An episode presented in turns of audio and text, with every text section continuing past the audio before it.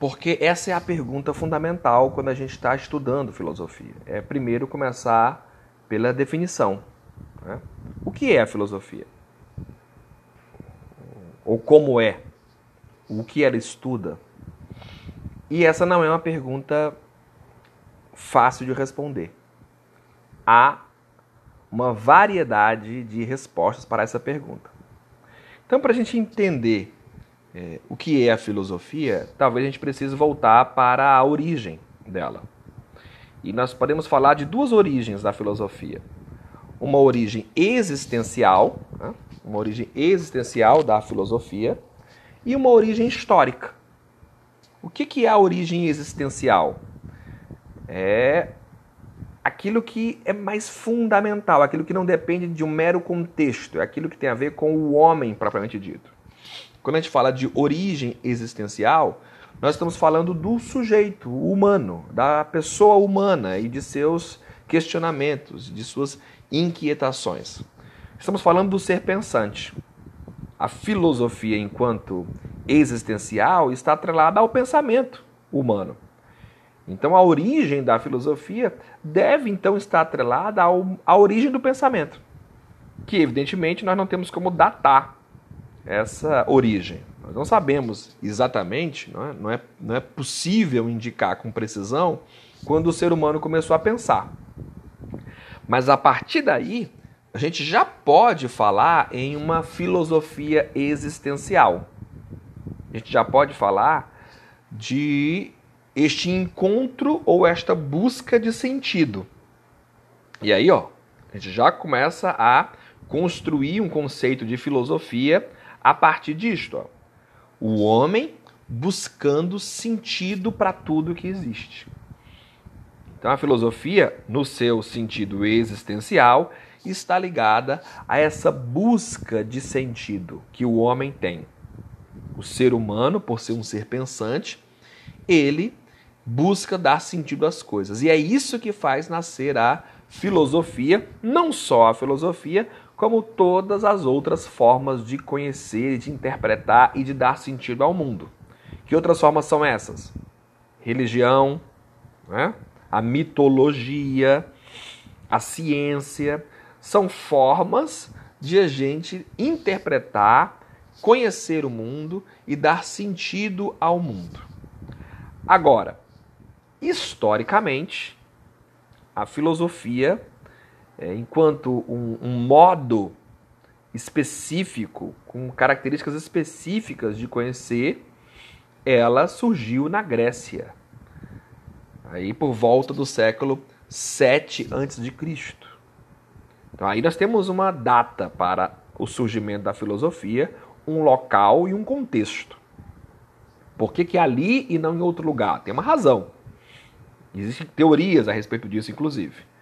Mas o que nos importa nesse primeiro momento é entender o sentido que esses primeiros pensadores da Grécia deram à própria filosofia.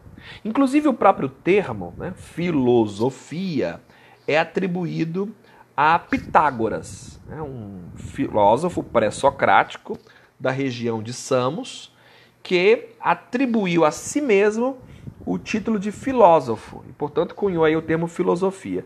E por que, que ele atribuiu esse termo assim? Olha que coisa, que coisa interessante, que história interessante.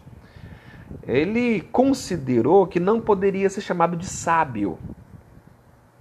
Porque sábio, ou seja, aquele que detém a sabedoria, dizia ele, só os deuses são. Então, ele, em não sendo um sábio, como as pessoas o reputavam, o que, que ele era? Aí ele pontuou. Eu sou um filósofo. Palavrinha composta de duas palavras gregas. Philo e sophos, ou Sofia. Sofia e sabedoria. E filo, aquele que tem amizade, aquele que tem interesse, aquele que busca, aquele que deseja, aquele que ama. Então o filósofo é aquele que busca a sabedoria. É aquele que busca a compreensão.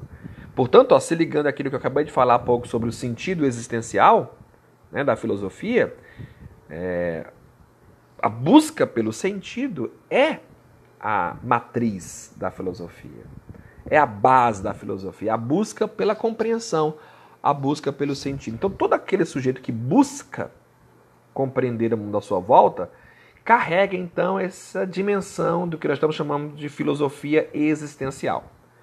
Mas enquanto uma disciplina específica, mas enquanto um modo de pensar específico, aí não podemos dizer que todo mundo é filósofo. É no sentido mais restrito, nem todos são filósofos, porque precisam ter essas características próprias da filosofia, que é o plano do racional, do, da fundamentação lógica, tem toda uma estrutura é, que envolve o discurso filosófico é, clássico, grego, né? Um, um, uma estrutura mais restrita. Mas, no sentido mais amplo, todo aquele que estivesse buscando o sentido das coisas estaria tendo uma postura filosófica. Pitágoras, esse mesmo sujeito que, que cunhou, né, que se atribui a ele a, a, a formação da palavra filósofo, ele considera a filosofia como uma atividade contemplativa. Ó, atividade contemplativa. E o que significa isso? Dizer que a filosofia é uma atividade contemplativa. Primeiro significa dizer que o filósofo ele está para a verdade. Ele está numa relação com a verdade, numa relação com o conhecimento. A palavra contemplação, ela é, é originária da mesma origem das palavras teorias, por exemplo, que nada mais é do que contemplar o divino. Olha, tel, expressão em grego para Deus, né? então teoria seria, significaria ver o divino. E isso é o contemplar. Então, considerando a filosofia como uma atividade contemplativa, significaria dizer que ela é um exercício de estar diante da verdade, de estar diante daquilo que é, é, pleno, está diante daquilo que é verdadeiro, está diante da sabedoria. Então, o Pitágoras, ao considerar a filosofia como uma atividade contemplativa, ele está colocando aí, portanto, o papel do filósofo como aquele que está lançando o seu olhar, ó, né, o olhar do seu espírito sobre o mundo, sobre o cosmos, sobre a realidade, sobre o divino, com o intuito de conhecer. Então, o que é o filósofo? É aquele que olha para a realidade com o intuito de conhecê-la. O filósofo é aquele que quer conhecer, é aquele que busca conhecer. Portanto, a filosofia é uma atividade essencialmente contemplativa. A principal atividade do filósofo é o pensar. A principal atividade do filósofo é o pensar. Examinar tudo aquilo que acontece ou que lhe chama a atenção, independente dos resultados. Ou seja, seu principal ofício é estar diante desta verdade, é estar numa contínua busca por essa verdade. Busca essa, vale salientar, busca essa que não é interessada no sentido comercial do termo. O filósofo não se torna um filósofo porque ele tem interesses para fora da filosofia. Como, por exemplo, quando vocês decidirem aí um, um rumo na vida de vocês, um, uma profissão, por exemplo, vocês, a maioria, evidentemente, vai pensar nisso a nível de lucro. O que que eu ganho com isto? Né? Eu quero isto para aquilo, portanto há um interesse em ter isto. Na filosofia, pelo menos pensam esses primeiros filósofos, não há interesse, não há intenção de alcançar alguma outra coisa que não o próprio conhecimento. É nesse sentido que a gente diz que a filosofia é uma atividade desinteressada. Olha que expressão interessante. Né? Ela não visa outra coisa senão o conhecimento da verdade por si mesma. Por que eu quero conhecer isso? Por isso, e não por outra razão. Eu quero saber a verdade por amor à verdade, e não para obter lucro, glória ou fama. Então, isso é o que caracteriza um filósofo. Isso é tão forte, gente, que isso vai demarcar a grande, a grande crise entre Sócrates e os sofistas, entre Platão e os sofistas esse lugar do filósofo como aquele que é desinteressado. Isso vai lá na frente, nós vamos ver isso, quando a gente for falar dos sofistas e dos embates com o Platão, Platão vai considerar os sofistas mercenários porque eles cobravam. Cobravam por seus ensinos. Por quê? Porque a compreensão que se tinha até então era que a filosofia não, não tinha interesses. Né? Era nesse sentido, a única, a única, a, a único desejo do filósofo era uh, conhecer, uh, estar diante da própria verdade. O Aristóteles já considerava a filosofia como filha do espanto ou da admiração, tá? que é na mesma, na mesma direção aí do Pitágoras, né? É esse, esse caráter contemplativo da filosofia. Então, dizer que ela é filha do espanto e da admiração pressupõe que esse sujeito que está espantado, admirado com a realidade, está contemplando essa realidade. Então, a reflexão filosófica ela é uma atividade que essencialmente envolve o pensamento, a razão e não os sentidos propriamente dito. Porque apesar de ser contemplativo, a ideia aqui da contemplação não é uma contemplação visual, não é o olhar, não é o que eu estou vendo com os olhos, mas o que eu estou pensando. Atividade contemplativa não é uma atividade visual. Tá? Importante isso. Atividade contemplativa não é uma atividade visual, é uma atividade é, racional. É uma atividade racional. Uma atividade que não tem interesses a não ser próprio conhecimento da verdade.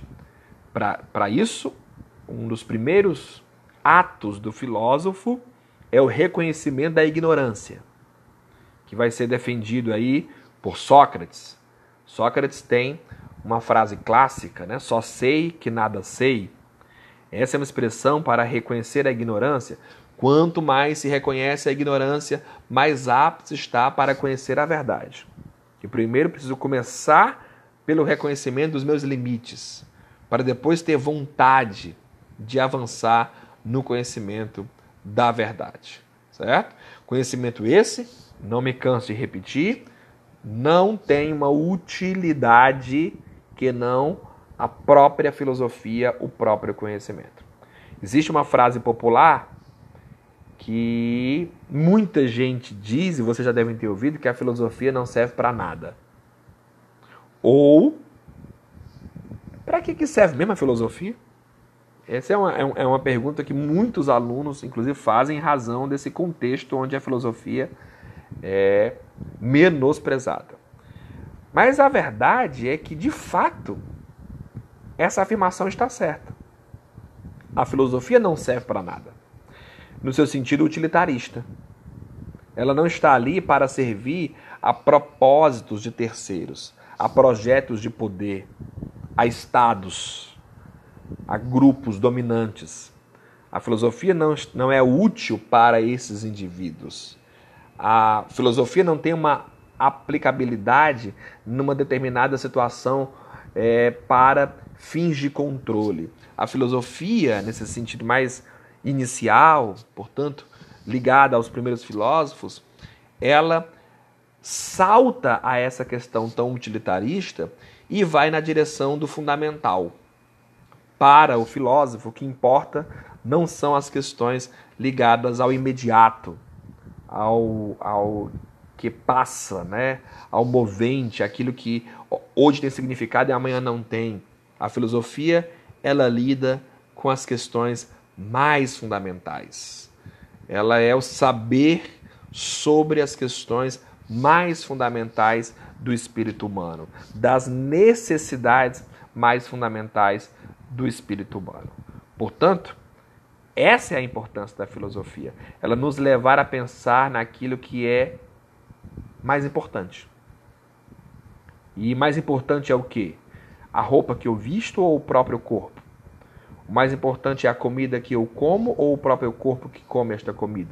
Então, a ideia de pensar o fundamental, a essência, aquilo que é que é mais importante do que os objetos, está ligado a, a filosofia. Pensando desta forma, nós não podemos dizer que a filosofia é inútil. Ao contrário, ela é extremamente útil para aquilo que é fundamental, mas é inútil quando as questões envolvem os interesses é, de poder, de classes específicas em uma determinada sociedade.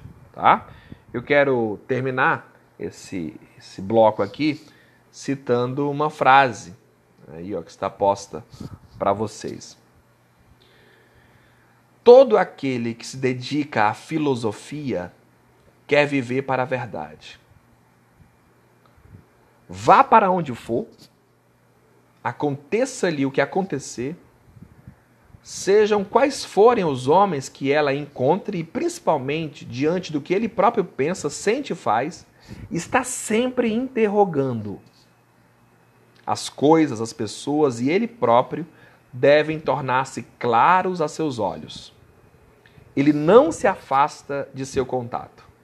Ao contrário, a ele se expõe e prefere ser desgraçado em sua busca da verdade a ser feliz na ilusão. Está aí, portanto, o que, que é, nesse primeiro momento, pelo menos, a filosofia.